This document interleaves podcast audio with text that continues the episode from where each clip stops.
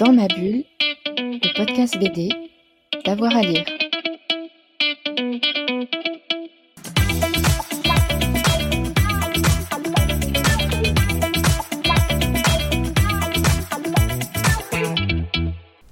Bonjour à tous et à toutes, bienvenue dans ce nouvel épisode de Dans ma bulle, votre podcast 100% BD avec avoir à lire. Fauve d'or, prix du meilleur album 2023 au Festival d'Angoulême, Grand Prix ACBD 2023 pour son livre La couleur des choses, publié chez Ça et là. Martin Panchaud évoque avec Fred Michel la genèse de sa bande dessinée, les thématiques développées, son quotidien d'auteur aussi et puis son rapport au dessin. Une interview réalisée lors de l'édition 2023 de Formula Bula.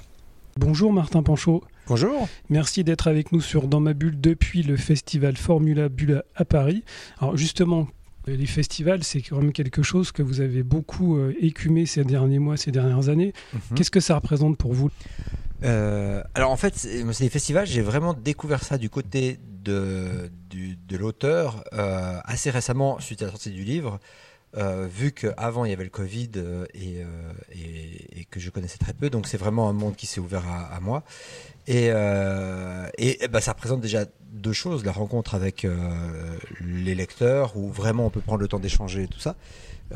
Mais aussi quelque chose que je ne soupçonnais pas, c'est vraiment rencontrer les auteurs, les autres auteurs en fait, et d'avoir un cadre assez détendu en fait, où on peut échanger sur nos pratiques et, et notre euh, quotidien en fait d'auteur, qui est pas si simple parce qu'en tant qu'auteur on est aussi assez isolé. Euh, C'est un peu la pratique qui veut ça, mais euh, mais c'est ça. Donc euh, ouais, c'est beaucoup de rencontres et puis des moments conviviaux. euh, c'est très chouette. Est-ce que vous fréquentiez les festivals en tant que lecteur? Alors, je les fréquentais, mais vu que je suis suisse, au niveau suisse, c'est-à-dire que je fréquentais pas mal le Fumetto Festival à Lucerne, euh, BD à Lausanne. Euh, C'était un peu mes rendez-vous comme ça, quotidiens. euh, et euh, alors, c'est beaucoup des expos que je vais voir. Euh, je suis assez peu euh, attentif. Enfin, peu friand des dédicaces.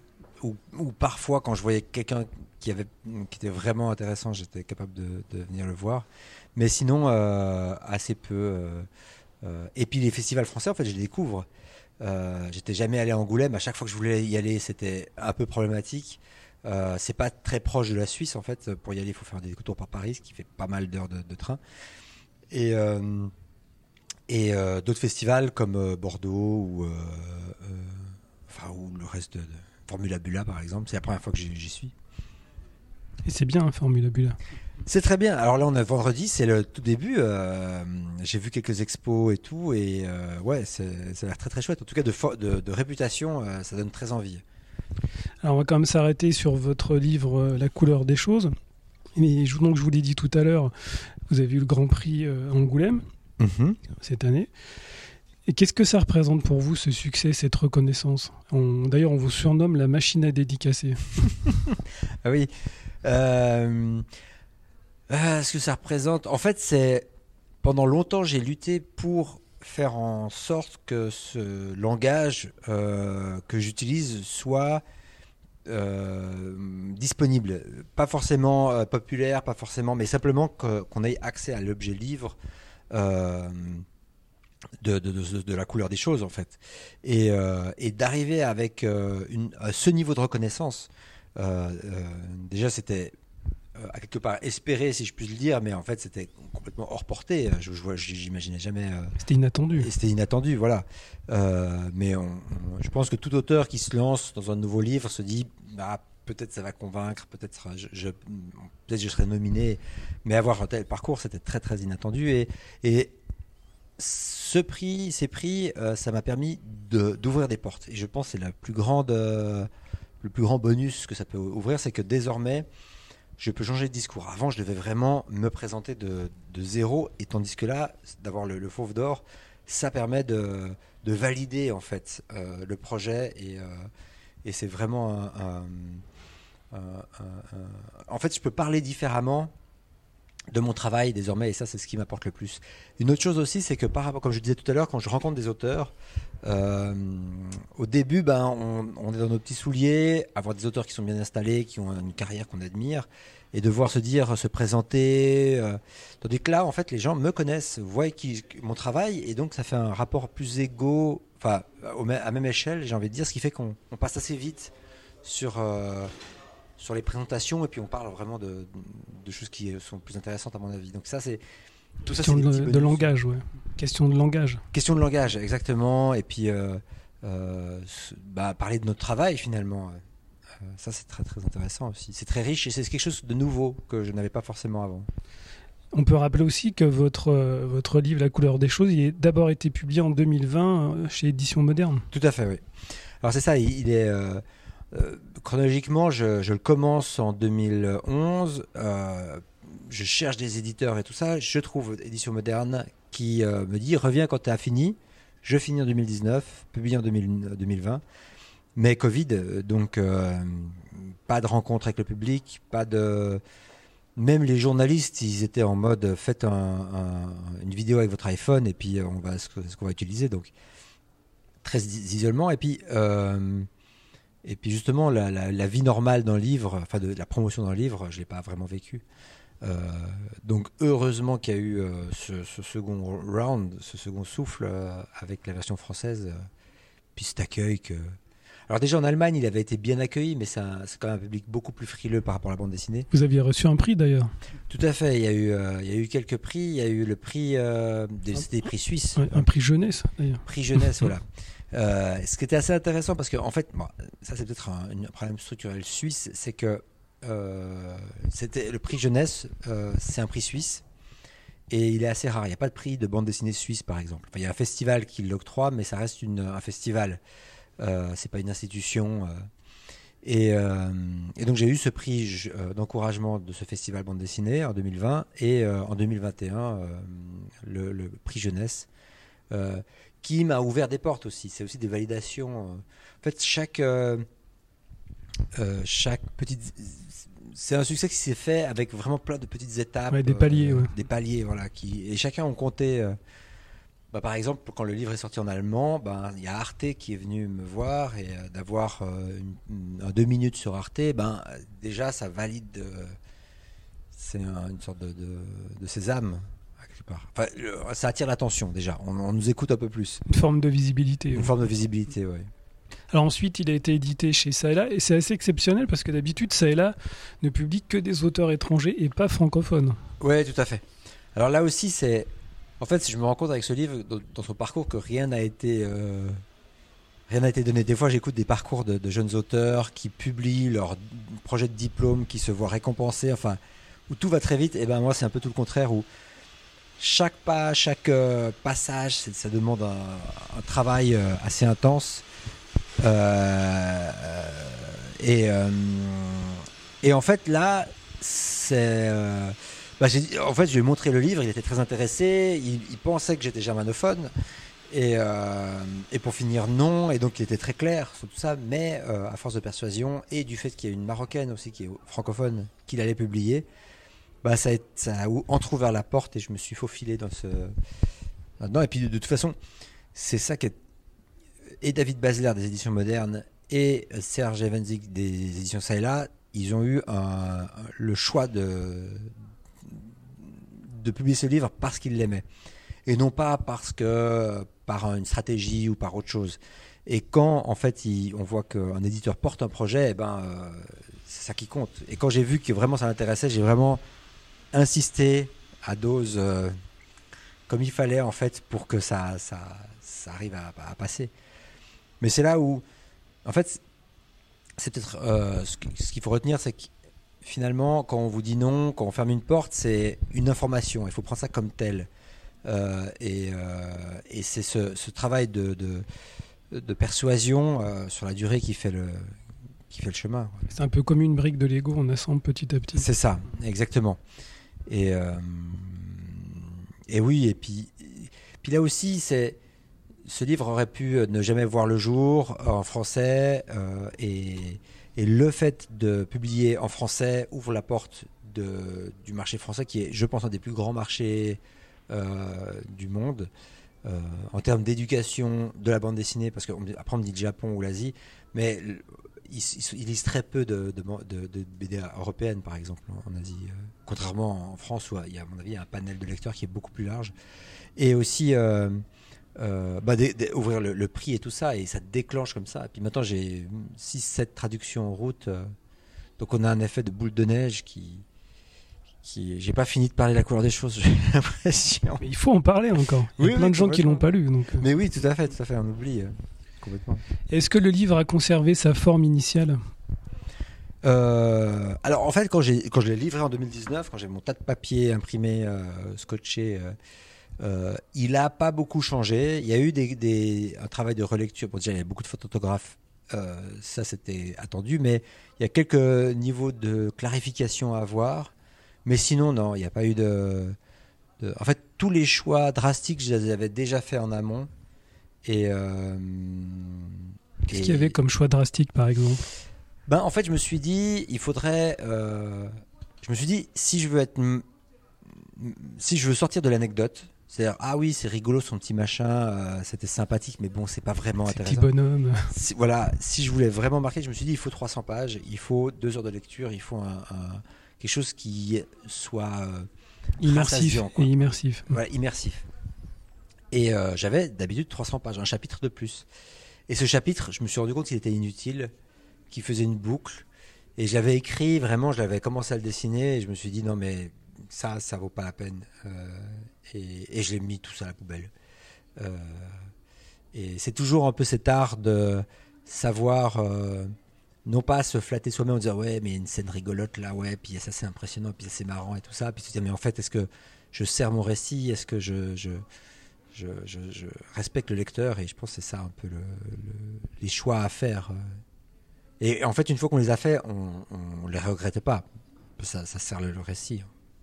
Alors, je vais essayer de faire le, pitch du livre en quelques lignes. Mhm. Donc, la couleur des choses, c'est Simon, un garçon de 14 ans qui est harcelé par ses camarades et qui décide de placer son peu d'économies, parce qu'il vit dans un milieu populaire avec peu d'argent. Mhm. Donc, ses économies, il les place dans une course de chevaux et là, il gagne plus de 16 millions de livres, ce qui est une somme énorme. Mhm. Mais malheureusement, il ne peut pas les empocher parce qu'il est mineur. Mhm. Donc il va donc avoir besoin de ses parents, sauf qu'il se retrouve, il y a plein de quiproquos, d'aventures, de, mhm. qui se retrouve, il retrouve sa mère dans le coma et son père disparu. Alors là, à partir de là, s'ensuit un long trip que les lecteurs vont pouvoir découvrir. Pour moi, en fait, c'est euh, South Park et les frères Cohen euh, oui. vus d'un drone. Oui, oui, euh, complètement. En fait, c'est j'avais pas vu ça comme ça. Euh, c'est peut-être toi qui me l'as dit en premier d'ailleurs. C'est euh, peut-être vous qui me l'avez dit en premier. Oui, c'est moi. Euh, et, euh, et, et, oui, je suis assez d'accord. Il y, a ce côté irrévérencieux d'un vocabulaire assez jeune, assez, assez âpre, assez, assez dur. Et, et ce côté un peu dramatique, social de ces banlieues anglaises où il est difficile finalement de, de on, sent que c'est quand même un labyrinthe, ces, ces, banlieues. Euh, euh, mais oui, c'est assez, bien, assez bien résumé. Et, euh, et, oui. Et comment il est né ce scénario complètement dingue? Alors en fait, quand j'étais. Bah, y a, en 2011, je fais une, trois mois d'études pour apprendre l'anglais à Londres. Euh, et à partir de là, c'est un peu le moment où j'avais déjà développé le style, le, langage visuel. J'avais démarré des projets, euh, des tentatives de coécriture avec des amis et des choses comme ça pour un, grand roman. Et pour finir, tous ces projets étaient tombés à l'eau. J'arrive là-bas, j'ai du temps, je suis dans un nouvel environnement, je suis dans un nouvel, euh, un nouveau cadre et je, je, décide de travailler tous les jours dessus. Et je suis quelques conseils qu'on m'avait donnés ou que j'avais lus. Euh, qui était euh, notamment écrit sur ce que tu connais. Et vu que j'étais assez dépaysé par cet environnement, j'ai vraiment placé mon histoire là-dedans et, ça me permettait en fait de me de m'imaginer euh, dans, dans, dans, ce cadre. Et pour l'anecdote, j'ai j'ai vécu dans la maison de Simon. C'était là où en fait j'étais chez une famille. Enfin, donc la maison typique de la banlieue anglaise. Et comme ça, j'ai pu placer les pièces là où elles étaient. Enfin voilà, j'ai rien inventé euh, en termes de, choix de mobilier et tout ça. et gagner en fait en véracité. Ce qui a plutôt marché parce qu'il y a, il y a quelqu'un qui m'a approché qui était convaincu que j'étais anglais, que j'avais vécu en Angleterre et que. euh, alors ça c'était les 60 premières pages, c'était le début. euh, mais les... Vous, vous êtes bien imprégné de la culture anglaise alors? Oui. en tout cas, j'ai pu prendre les éléments qui m'avaient marqué, notamment le fait qu'ils adorent, enfin, euh, l'ambiance de ces pubs où on mange très gras, enfin, euh, où on boit de la pinte. Enfin, ça, ça, il y a, il y a quelque chose d'assez, euh, adipeux dans la manière de Lourd, Anglais, voilà, un peu lourd. Et aussi, c'est, euh, c'est par exemple, bah, j'étais là pendant Ascot, en 2011, mais je les voyais agglutiner dans les pubs, à suivre des courses qui durent deux minutes et vraiment vivre ça comme si c'était la Coupe du Monde. Et euh, On sent que c'est intense. c'est très intense, voilà. Et j'apprends tout ça en fait, euh, le, le, le- les, les- ouais, tout- toutes ces. Puis il y a ple- plein de choses que je vais re- repiquer d'ici et là de ce que j'ai vu. Par exemple, le nom de l'hôtel qui était un nom de pub dans lequel on allait. Enfin, euh, j'ai vraiment pas cherché à à, à, à dénaturer en fait cette cette, euh, cette ambiance-là. Alors, dans la couleur des choses, il y a plein de, choses, c'est le cas de le dire. C'est à la fois une comédie, une satire, une fresque sociale. Il est aussi question d'argent. Complètement. En fait, mais ça, ça, je l'ai vu aussi après coup. Il y a bien, plein de choses dans ce livre qui, on me l'a fait remarquer un peu après coup. Euh, en fait, quand j'ai démarré ce projet, je me suis dit, si je veux être un auteur professionnel, euh, il faut que je puisse être payé pour faire ça. Je, dois euh, générer de l'argent parce que je peux pas durer suffisamment longtemps avec ce principe-là si je ne gagne pas d'argent. Donc, j'ai commencé à, lever des fonds, en fait, comme pour un film ou un, projet artistique. euh, on dépose des dossiers, on reçoit de l'argent. Donc j'ai commencé à faire ça. Et euh, j'ai aussi commencé à, lire sur l'économie, sur, le, sur ce, sur ce sujet-là, en fait. Euh, ce qui est euh, paradoxal, ce qui est euh, euh, assez intéressant, c'est que l'argent est un véhicule énormément de croyances, énormément de, de, de, de projections, et pour beaucoup, c'est la solution à tous les problèmes. Et ce qui m'intéressait, c'est de dire, bah, si ce petit garçon a plein de problèmes, je vais lui donner plein d'argent et, il va se rendre compte, enfin, c'était aussi démontrer ça, que finalement, on a beau avoir beaucoup d'argent, et ben, euh, ça ne résout pas tous les problèmes. Et, euh, et même, c'est un peu le contraire, ça en amène d'autres, et c'est pas, euh, c'est pas la solution. Euh, c'est ça que j'ai trouvé assez intéressant aussi à développer, c'est cette, euh, ce- on croit que l'argent est un pouvoir qui permet de plier les choses, et puis finalement, euh, finalement, pas autant qu'on le croit. Est-ce que c'est tabou pour vous, l'argent? Alors pas du tout. En fait, il y a eu une conférence ce matin avec Serge qui disait, moi j'aime bien parler des chiffres parce qu'on n'en parle pas assez. Il en parle sous tous les ans, il fait un bilan, oui. Exactement. Il disait voilà, et, et- et je suis complètement aligné avec ça, et je pense que euh, c'est rigolo parce que c'est des, des, dans le milieu artistique, euh, c'est très difficile de parler d'argent parce que on a cette étiquette de parler d'argent, c'est peut-être euh, être avide d'argent, en vouloir plus. Ouais, et se euh, fourvoyer aussi. c'est ça, exactement. Tandis qu'il y a une sorte de noblesse, mais aussi tout un discours autour du, du fait d'être artiste, de recevoir un don, donc une sorte de donation que on cherche à monétiser. Donc finalement, c'est pas à nous de monétiser, c'est aux galeristes, c'est aux, aux éditeurs. Alors qu'en fait, je pense que à un, mo- à un moment donné, l'artiste est aussi une sorte de petite entreprise qui doit pouvoir euh, euh, prendre des risques, euh, travailler, puis payer ses loyers, ses factures, enfin les, les, les tout, tout- enfin dormir coûte, manger coûte, donc on peut pas omettre ce sujet-là. Et je pense que comme Serge, plus on en parle, plus de- moins ça deviendra bo- tabou et plus on pourra euh, régler ces problèmes-là, euh, surtout dans le financement. euh. Et, euh, et d'ailleurs maintenant, en fait, je partage un peu ce que j'ai appris, notamment dans les levées d'argent, en fait. et je, j'aide des artistes à monter des projets artistiques et à lever de l'argent pour leurs projets artistiques souvent l'artiste parle très bien de son travail artistique, mais assez peu de cet aspect euh, euh, financier, plan de financement, budget, ce genre de choses. C'est pas compliqué à apprendre, mais c'est très répulsif pour les artistes généralement. On peut le dire, vous par exemple, ça vous a coûté combien pour euh, ce projet de la couleur des choses? Alors, euh, c'est sur 10 ans, j'ai dû lever. Alors, je crois que le dernier compte c'était 94 000 francs suisses. Presque 100 000 euros. ouais. Presque 100 000, ouais, exactement. Euh, mais ça s'est fait euh, à travers euh, des, deux villes, deux cantons, la Confédération, des fondations. Enfin, c'est vraiment des, sommes à coût de 10 000, 5 000 étalées en, longueur. Et, après coup, en fait, c'est ça qui est assez intéressant, c'est qu'une fois qu'on a sorti ce livre, bah, c'est beaucoup plus facile de lever plus de fin, de valider puis de, dire ben voilà, vous m'avez donné de l'argent, vous m'avez fait confiance, j'ai délivré ça, maintenant j'en fais un deuxième, ben ça, la confiance est très très très forte pour ça. Et, euh, et pour le second, par exemple, j'en suis à 65 000 d'argent déjà levé que j'ai mis un peu au frigo parce que j'ai plus le temps de m'en occuper, mais euh, j'ai du temps, j'ai les moyens de travailler dessus. Euh, sans vous soucier de, de l'argent. Sans me soucier, voilà.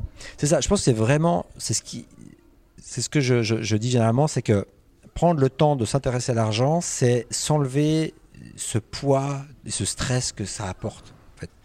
C'est vraiment un travail qui est fait en amont pour être tranquille et puis se, pas se poser. Euh, enfin, c'est toujours une durée. Hein. C'est euh, euh, avoir de l'argent sur un compte en banque, c'est tranquille X mois ou, ou années. Ça c'est toujours un rapport au temps finalement. C'est une forme de sécurité aussi. Et de sécurité, oui.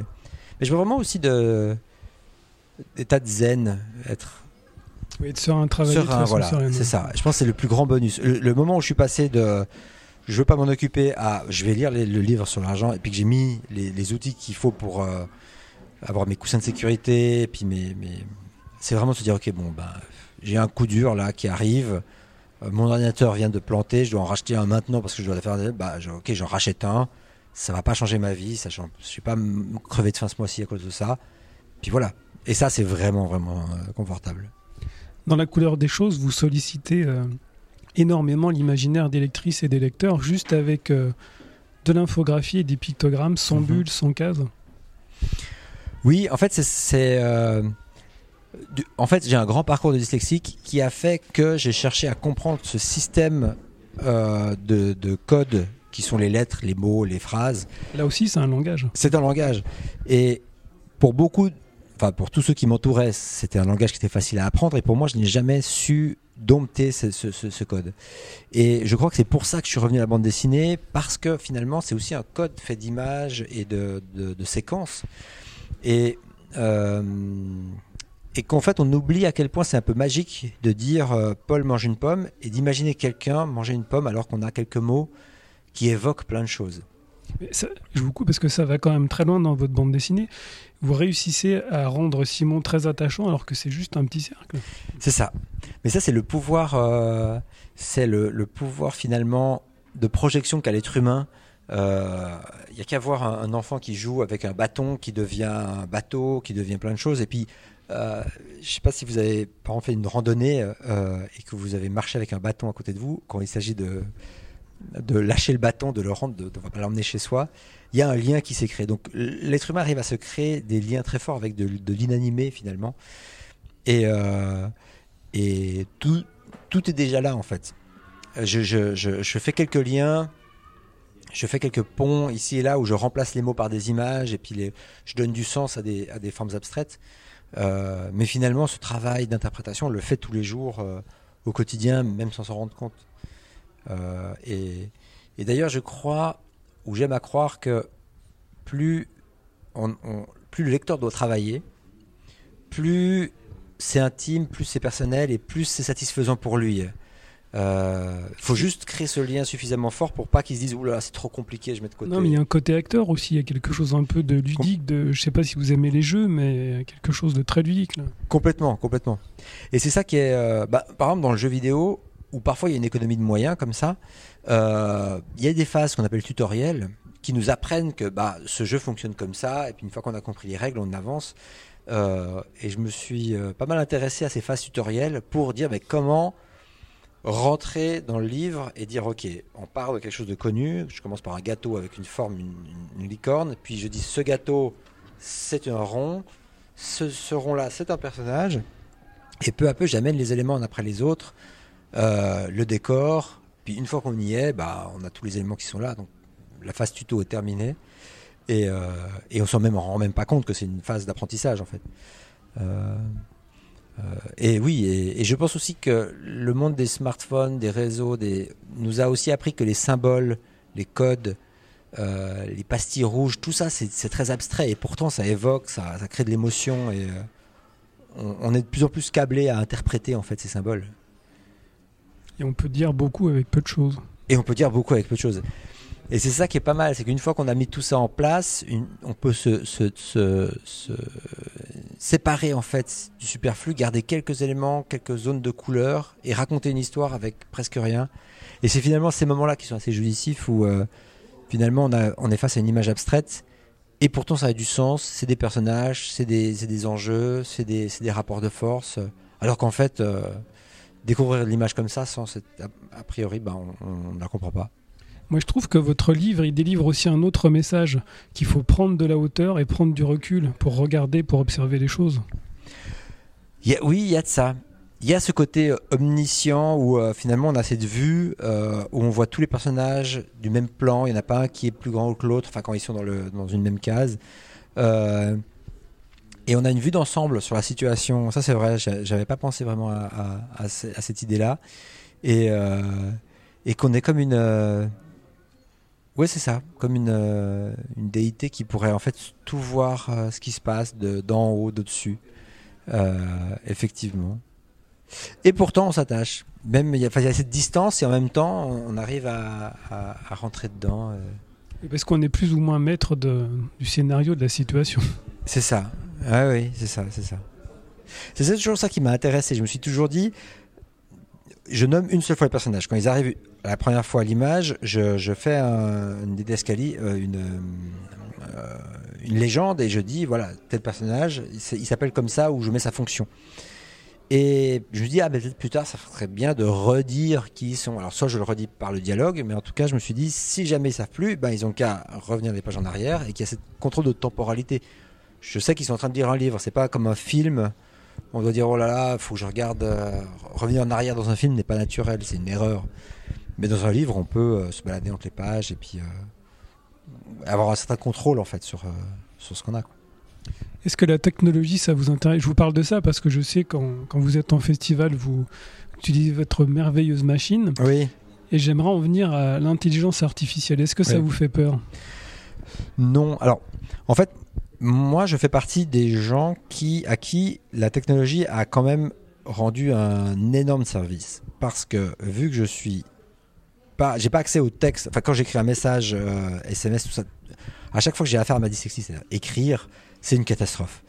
Et même la graphie, euh, j'écris très mal.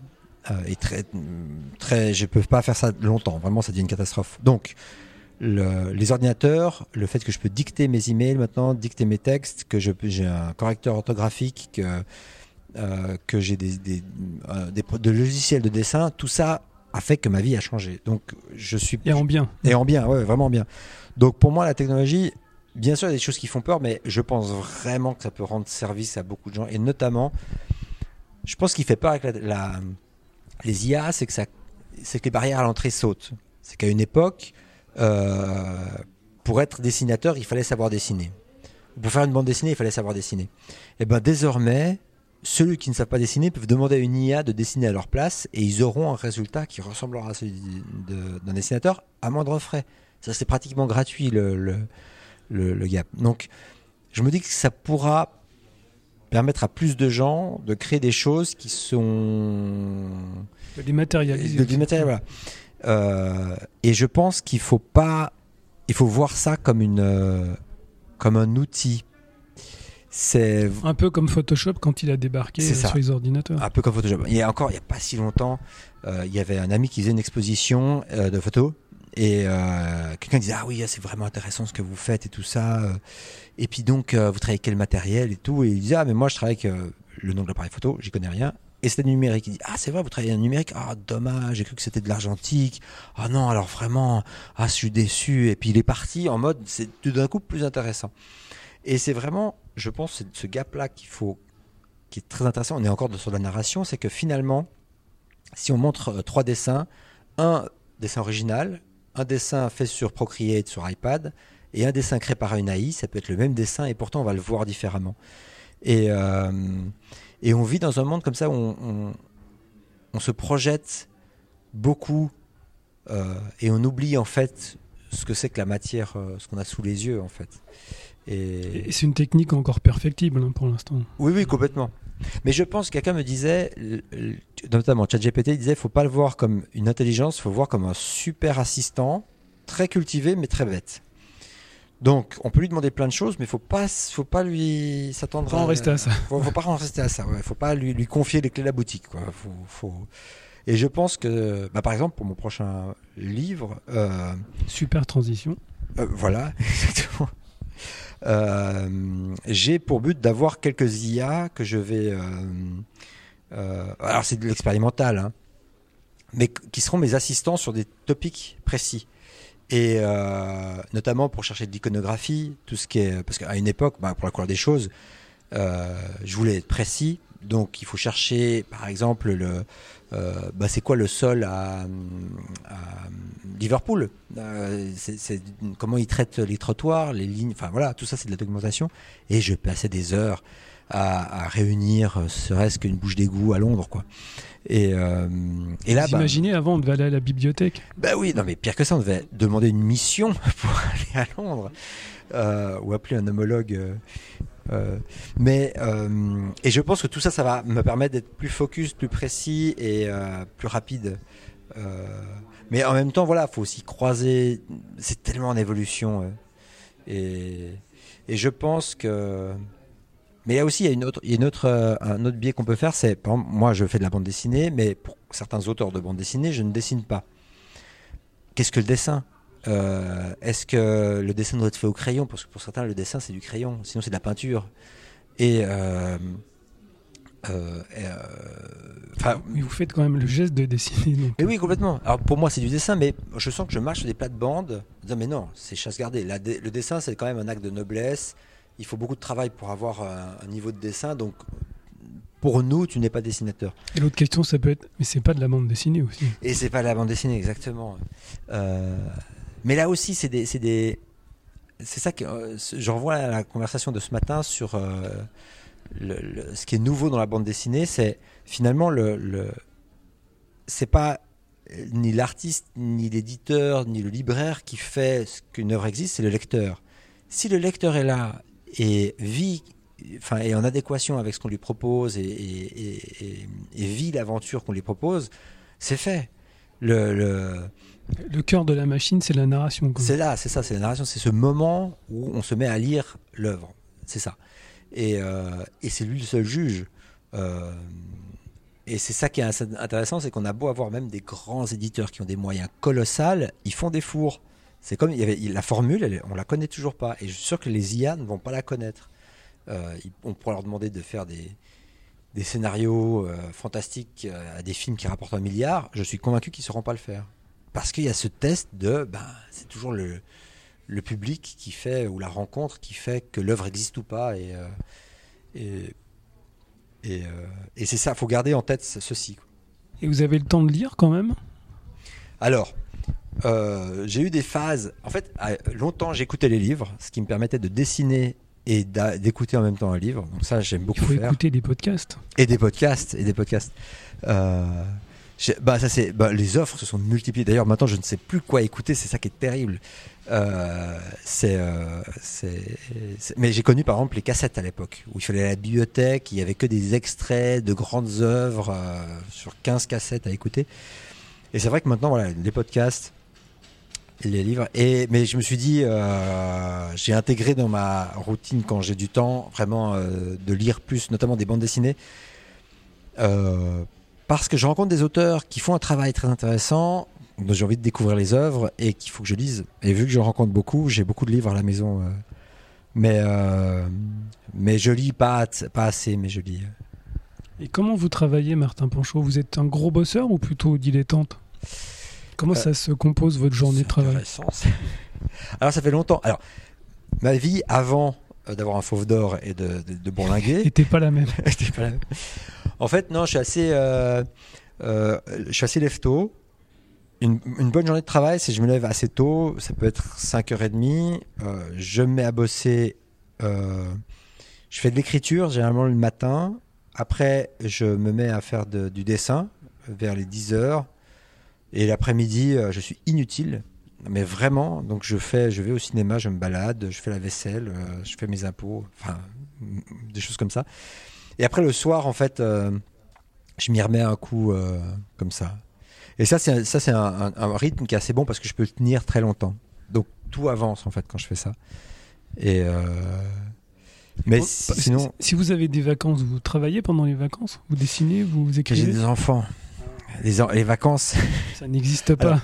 avant, en fait, quand j'ai fini mes études de, graphisme, il y a eu la crise de 2008 et donc j'ai pas eu de travail. Donc j'ai gardé ma vie d'étudiant, donc j'avais mon job d'étudiant et puis j'ai gardé un peu euh, euh, enfin, j'étais, j'avais pas de quotidien en fait. Donc pour moi, les jours de la semaine, c'était, j'avais pas de week-end. Enfin, tous les jours se ressemblaient. Et j'avais pas de vacances aussi. Enfin, euh, je ne partais pas en vacances. J'avais pas ces trucs genre ah c'est l'été, faut partir. Ou... Pas de coupure. En fait. Pas de coupure et ça m'allait très très bien. J'aime beaucoup ça. J'aimais beaucoup euh, aller au cinéma un mardi à, à, 11 h Je trouvais ça génial. Il y avait personne. Et mais le, le, temps imposé de l'école fait en sorte que désormais, euh, les vacances, c'est avec les enfants et il n'y a pas, pas moyen de bosser. Votre famille a lu votre livre? Euh, Pas mes enfants. Euh, oui, bah, Anna, qui, à qui j'ai dit le livre, l'a lu, oui. Et bah, en fait, Anna est bilingue, donc elle est, enfin, elle est zurichoise, donc elle peut lire l'allemand, donc elle l'a lu en 2020. Mais longtemps, ma famille genevoise m'a dit, mais c'est gentil ton livre en allemand, mais quand il sort en français et longtemps, longtemps, j'ai eu à dire, je cherche un éditeur. Euh, Donc maintenant, ils l'ont lu. Et maintenant, ils l'ont lu, oui. Et alors?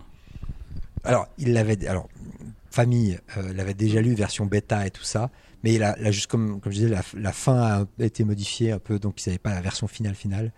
Et, euh, et oui, oui. de toute façon, c'est ils m'aiment et je pense pas qu'ils vont me dire que c'est pas possible d'écrire un truc comme ça. Alors là, vous êtes, euh, vous êtes intéressé à une fiction. Alors, je vous l'ai dit tout à l'heure, c'est une forme de comédie, d'aventure, de fable sociale. Quel genre vous aimeriez traiter dans vos bandes dessinées? En fait, je me rends compte que j'ai de la peine à faire des redites ou à. Euh, il faut que j'amène quelque chose de nouveau. Je peux pas euh, refaire la même chose. Donc il n'y aura pas un couleur des choses bis. Il n'y aura pas un couleur des choses. Peut-être quand je serai euh, vieux, que j'aurai plus d'idées, je ferai euh, couleur des choses 20 ans après. que sont-ils devenus Ou un préquel. Ou... un préquel. Quand j'aurai plus d'idées. Mais en l'occurrence, là, ce qui m'intéresse, mais je reviens à cette idée. En fait, c'est pour ça que je parle beaucoup de ma dyslexie. c'est qu'en fait, je pense que c'est fondateur. Il y a un moment donné où j'ai vraiment souffert à l'école de ne pas pouvoir y arriver, d'être confronté à ce texte mais ça m'a donné le carburant de, de continuer à faire ces projets-là. Et quelque chose que je trouve formidable, c'est que le texte peut être lu et donc peut avoir une dimension sonore. Et je me suis dit, mais est-ce que je peux pas étendre ce code et d'images muettes créer du son imaginaire, de l'idée de pouvoir comme avoir une, une euh, partition qui ne ferait pas de la musique mais des sons et d'utiliser ce code-là que je, je bah, que dont j'utiliserai avec une histoire des personnages tout ça. Et, et c'est ça en fait ce qui m'intéresse maintenant, c'est sur quoi je travaille. Mais je travaille aussi sur, euh, bah, par exemple, là je, je, travaille sur des, de la SF avec euh, Metal Hurlant où je fais quelques planches pour eux. Euh, ça c'est mon vraiment mon prochaine mission, c'est de finir ces planches. Et euh, mais euh, aussi par exemple un jeu vidéo. Euh, J'étais approché pour travailler sur ce domaine-là et donc il y a aussi d'autres questions de temporalité, tout ça. Et je pense c'est ce qui enrichit, enfin c'est ce qui pour l'instant me motive et je me rends compte c'est un moteur, c'est vraiment quand je n'ai pas la solution au problème. Euh, quand j'ai une énigme à résoudre ou quand il y a quelque chose à trouver dans une solution, c'est ça qui me qui me fait avancer, et qui me motive à, à, sur mes prochains projets. Et c'est peut-être ça aussi le secret des, artistes, des autrices, des auteurs, c'est la remise en question. Je pense que c'est vraiment ça. En tout cas, moi. Mais vu d'un angle positif. Hein. Oui, oui, tout à fait, tout à fait. Non, non, c'est ça qui est aussi. Il y en a un qui disait, euh, que j'aimais beaucoup cette phrase, il disait, mais euh, on continue à écrire des bouquins parce que finalement le bouquin parfait n'existe pas et qu'il faudra toujours le réécrire à quelque part. Euh, et, je pense que c'est nécessaire comme ça de pas euh, se dire que euh, le chapitre est clos, comme si on avait écrit tout ce qu'on pouvait écrire et ou dessiné tout ce qu'on pouvait dessiner, et dire ben voilà c'est fini. Toujours ce euh, rechanger les règles, voir s'il y a d'autres choses à faire. Et puis surtout qu'on est un monde qui évolue tellement vite, avec des lecteurs aussi qui s'éduquent tellement vite et, qui apprennent de nouvelles choses qu'on peut risquer comme ça des choses euh, qui pouvaient peut-être pas l'être il y a quelque temps. Euh. Et tout ça est très réjouissant en fait. mais c'est clair que c'est pas sécurisant. Et je pense que certains souffrent de cette idée de on ne sait pas. Une forme de risque aussi. Hein. Une forme de risque, vraiment complètement. Mais c'est ça qui est réjouissant. Mais en fait, je pense, et c'est là où je vois, c'est que les artistes, ceux, qui continuent à être, euh, je parle de, mes, de, mon cercle qui fait de la bande dessinée ou qui est artiste. On en revient toujours au cercle. Hein. Oui, c'est décidément. Et euh, c'est ceux qui euh, qui sont en lutte finalement, qui, qui doivent accomplir des choses difficiles, qui qui sont pas à la recherche de, la zone de sécurité, de trucs qui, sont toujours à chercher à se mettre un peu en danger comme ça. Il y a une sorte de tension qui est mise, mais euh, après, ce que ça cache derrière, moi je, je pense que c'est une autre histoire. C'est une autre histoire, voilà, exactement. Je pense qu'on a tous nos, nos fêlures et euh, nos scories qu'on traîne, qui ont des comptes à régler peut-être. Et c'est aussi pour ça que je parle de dyslexie.